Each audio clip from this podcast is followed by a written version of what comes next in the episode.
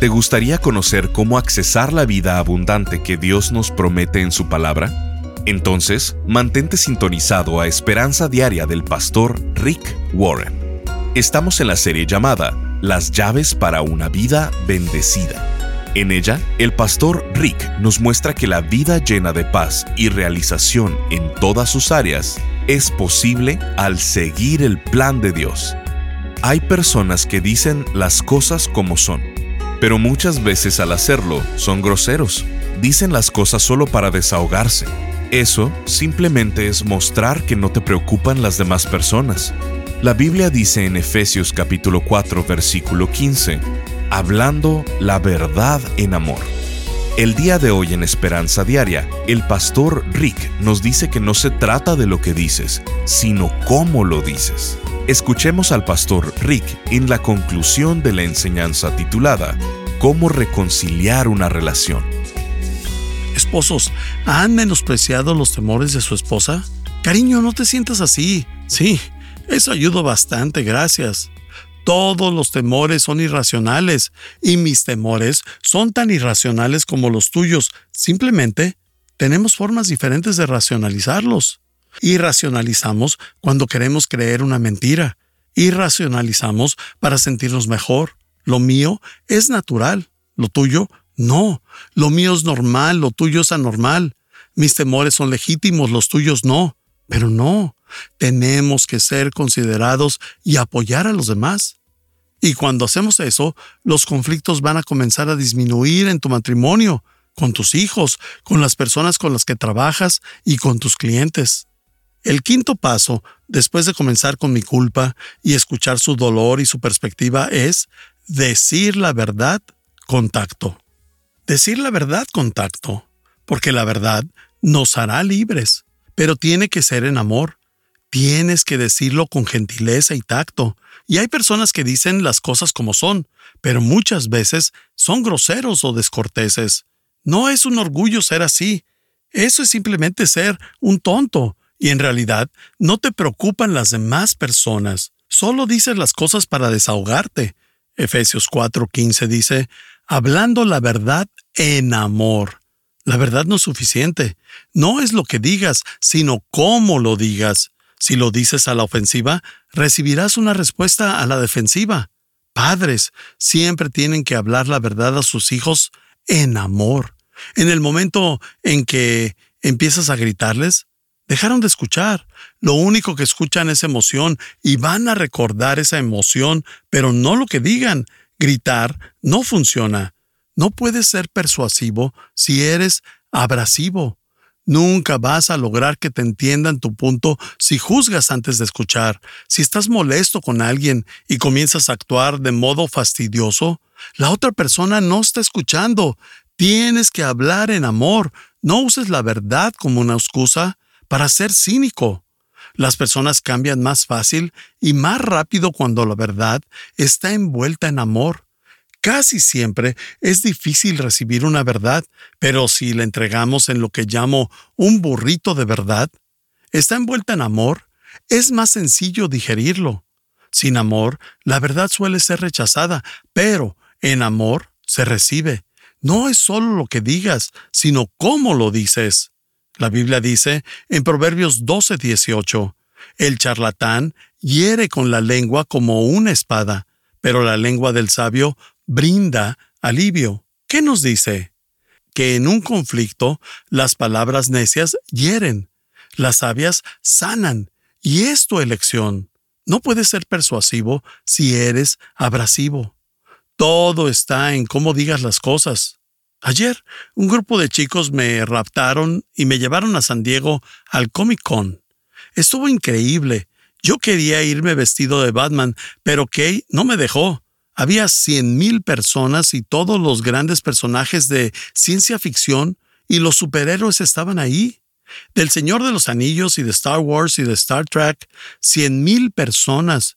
Y como el 10% de ellas estaban disfrazadas, fue bastante divertido pero de las 100.000 personas que estaban en el centro de convenciones de San Diego, había dos chicos cristianos parados con enormes letreros amarillos y el ceño fruncido, y no estaban disfrutando. No decían nada, solo estaban ahí con sus miradas de furia. Ellos son los que llamo cree o arde. Te vas a freír y nosotros iremos al cielo. Uno de los letreros decía, arrepiéntete o ve al infierno, o algo así. Y el otro decía, cree en el Señor Jesucristo y serás salvo. Lo cierto es que ambos letreros dicen la verdad, pero no decían la verdad en amor.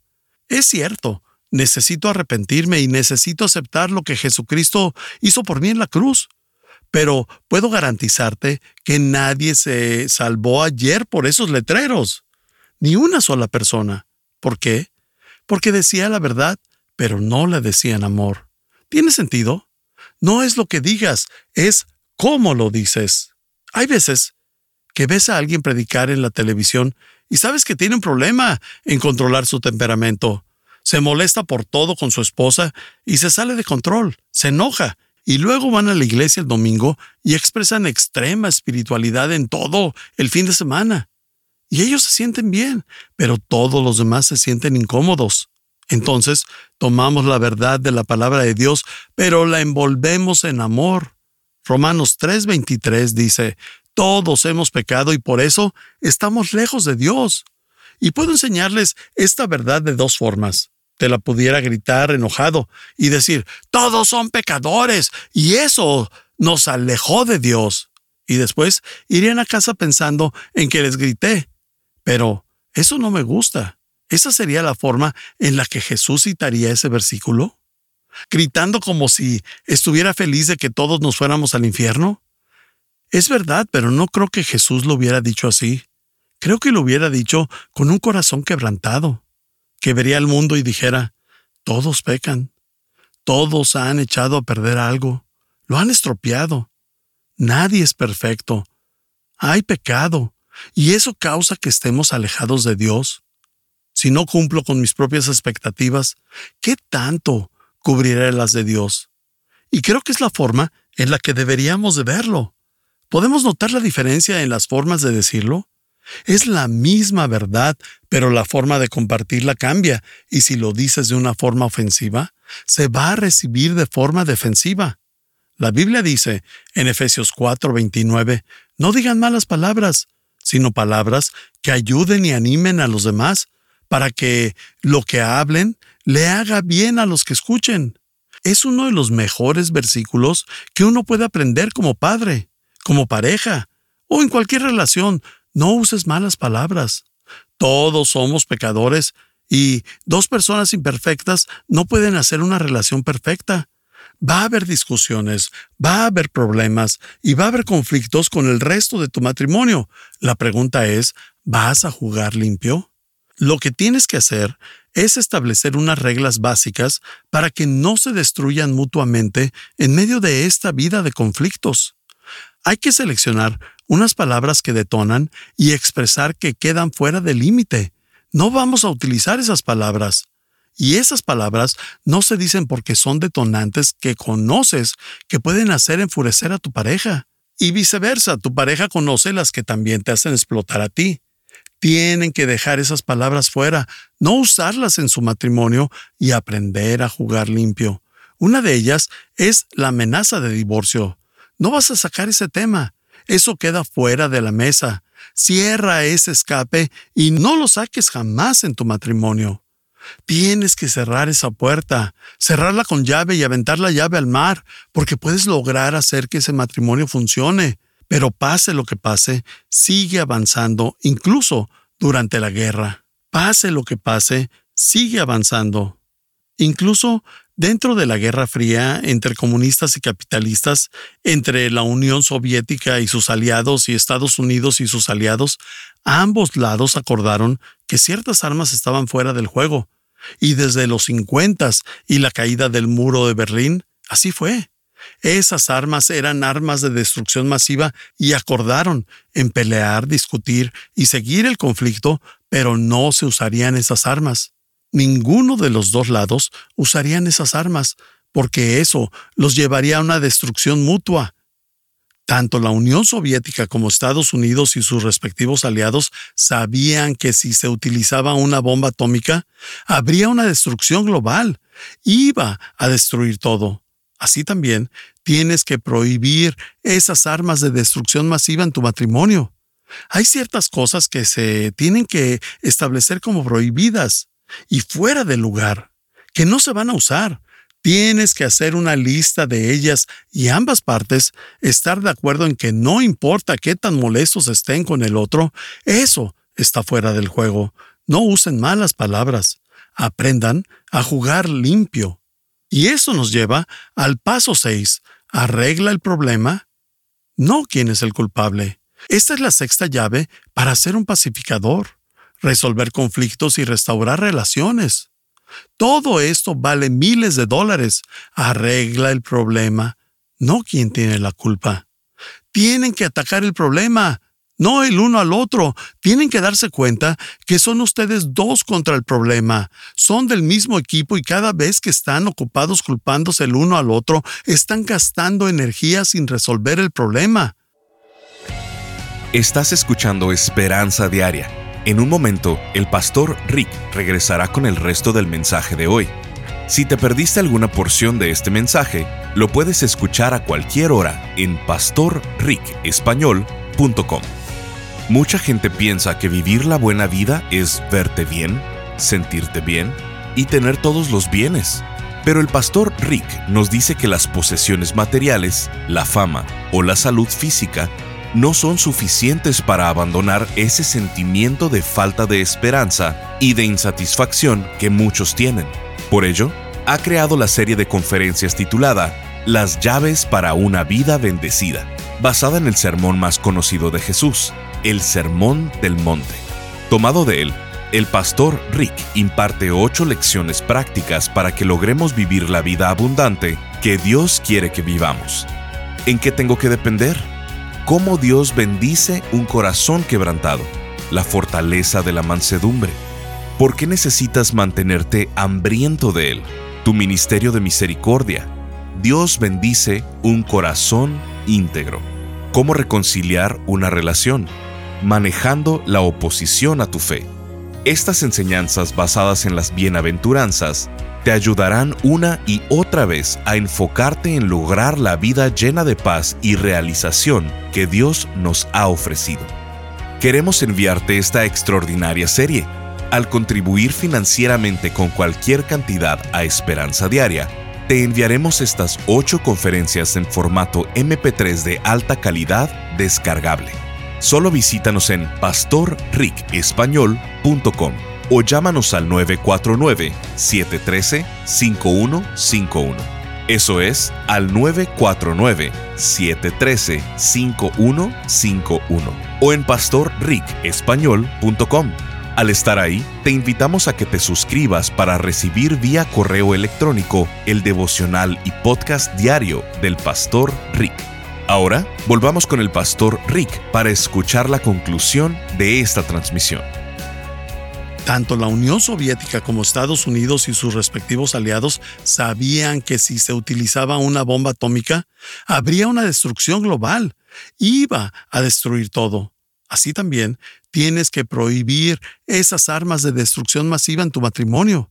Hay ciertas cosas que se tienen que establecer como prohibidas y fuera de lugar que no se van a usar. Tienes que hacer una lista de ellas y ambas partes estar de acuerdo en que no importa qué tan molestos estén con el otro, eso está fuera del juego. No usen malas palabras. Aprendan a jugar limpio. Y eso nos lleva al paso 6. Arregla el problema, no quién es el culpable. Esta es la sexta llave para ser un pacificador, resolver conflictos y restaurar relaciones. Todo esto vale miles de dólares. Arregla el problema, no quien tiene la culpa. Tienen que atacar el problema, no el uno al otro. Tienen que darse cuenta que son ustedes dos contra el problema. Son del mismo equipo y cada vez que están ocupados culpándose el uno al otro, están gastando energía sin resolver el problema. Un ejemplo es la Casa Blanca. El presidente culpa al Congreso por todo lo malo que sucede y el Congreso culpa a la Casa Blanca de lo mismo. Pero no se resuelve nada. ¿Por qué? Porque como lo he mencionado, culpar no sirve de nada.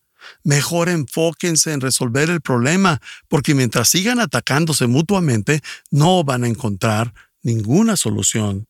Dios es muy específico del tipo de palabras que quedan fuera del límite. No tienes que decir que la otra persona hizo esto o aquello, porque culpar a alguien es perder el tiempo.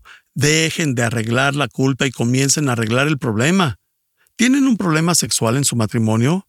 ¿O de finanzas? ¿O es un problema de reglas internas? ¿Tienen un problema con sus hijos o con los horarios del trabajo y su matrimonio? Dejen de arreglar la culpa y comiencen a arreglar el problema. Y en Colosenses 3.8, Dios es muy específico con el tipo de cosas que quedan fuera de los límites.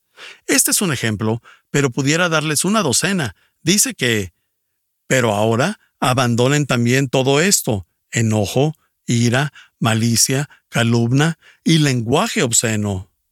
Nos dice que en nuestro matrimonio, en nuestras relaciones, no debe haber ira ni malicia.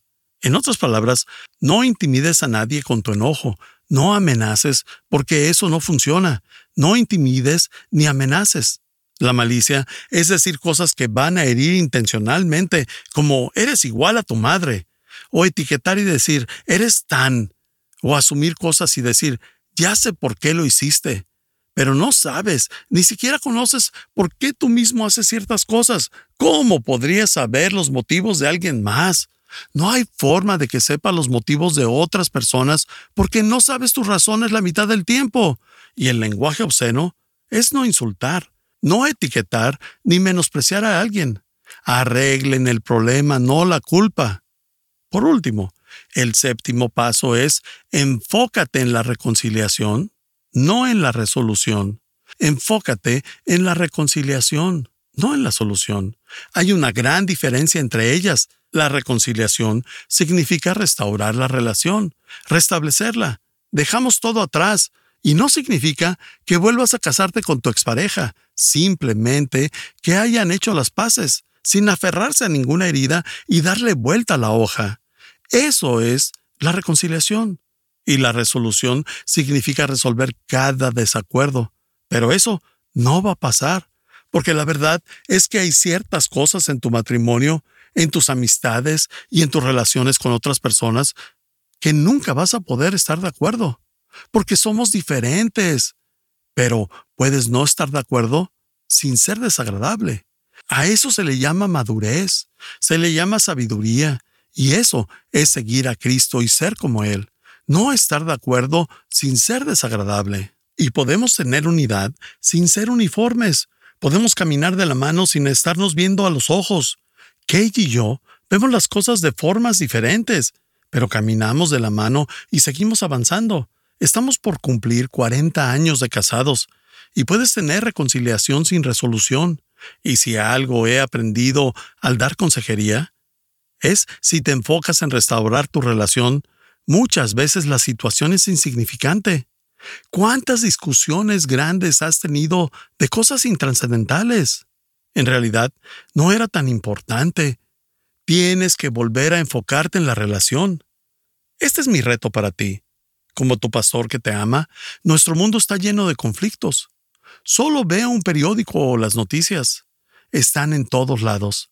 El mundo está en constante conflicto, guerras, divisiones, estrés en las personas, racismo, prejuicios, motines. Tenemos de todo. Violencia, terrorismo. Cada quien escoge un lado y se pone en contra de los otros y se atacan mutuamente.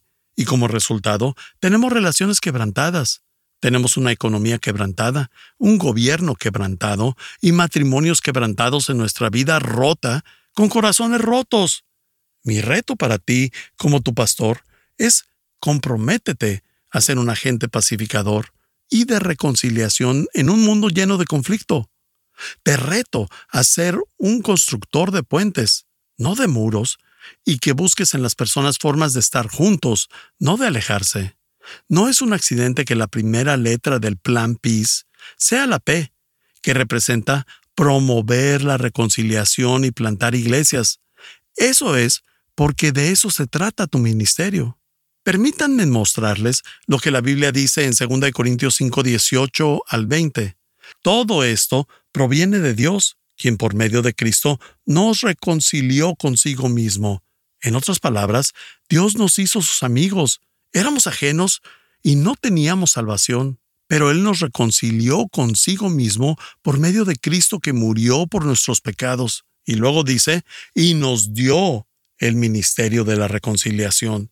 Tu ministerio como cristiano, como seguidor de Cristo. Si dices que eres un hombre de Dios, una mujer de Dios, tu ministerio es el ministerio de restaurar relaciones, el ministerio de la reconciliación, y tu ministerio es hacer todo lo que aprendimos a hacer hoy.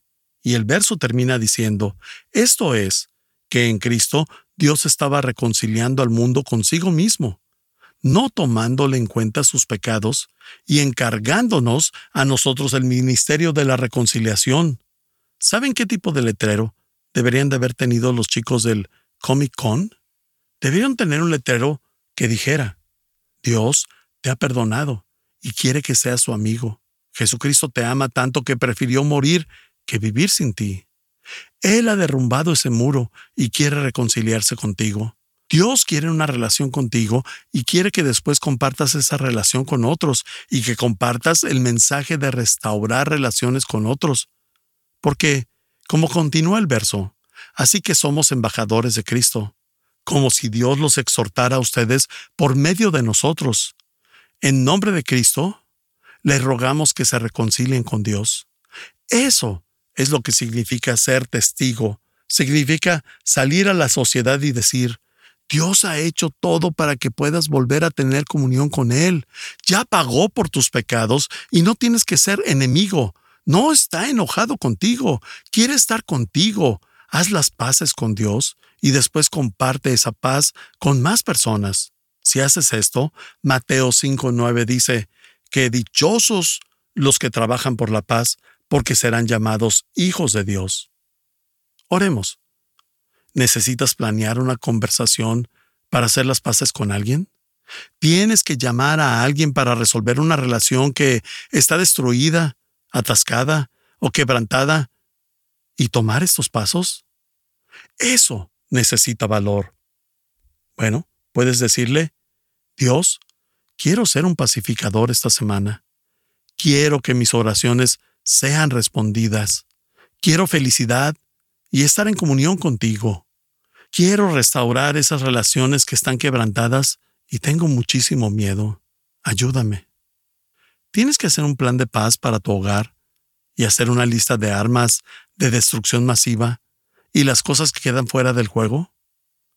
¿Estar de acuerdo en no utilizar esas frases en el matrimonio? O tal vez nunca hayas hecho un plan de paz con Dios. Y si estás en conflicto con Dios y nunca has recibido a Jesús como tu Salvador, necesitas la paz de Dios en tu corazón. Repite en tu mente estas palabras. Jesucristo, admito que he cometido muchos errores. Necesito tu perdón.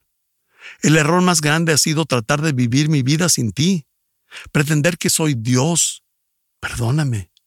Humildemente te pido, Jesús, que me salves.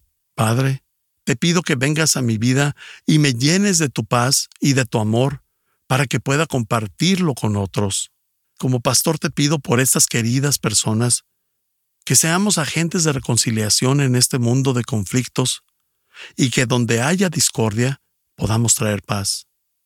Oramos para darte las gracias y te pedimos que nos des el valor y el amor. Oro por estas bendiciones en el nombre del Padre, del Hijo y del Espíritu Santo. Amén. Estás escuchando Esperanza Diaria. El pastor Rick regresará en un momento para cerrar la transmisión del día de hoy. Este mensaje lo recibimos por Instagram de Lilian de Venezuela. Estoy feliz cada día que escucho los audios y leo los devocionales. Me siento retada a ir por más y sobre todo puedo entender muchas cosas que no tenía claras. Gracias por invertir en todo esto para que cada día podamos conocer este manual de la vida que nos dejó Jesús.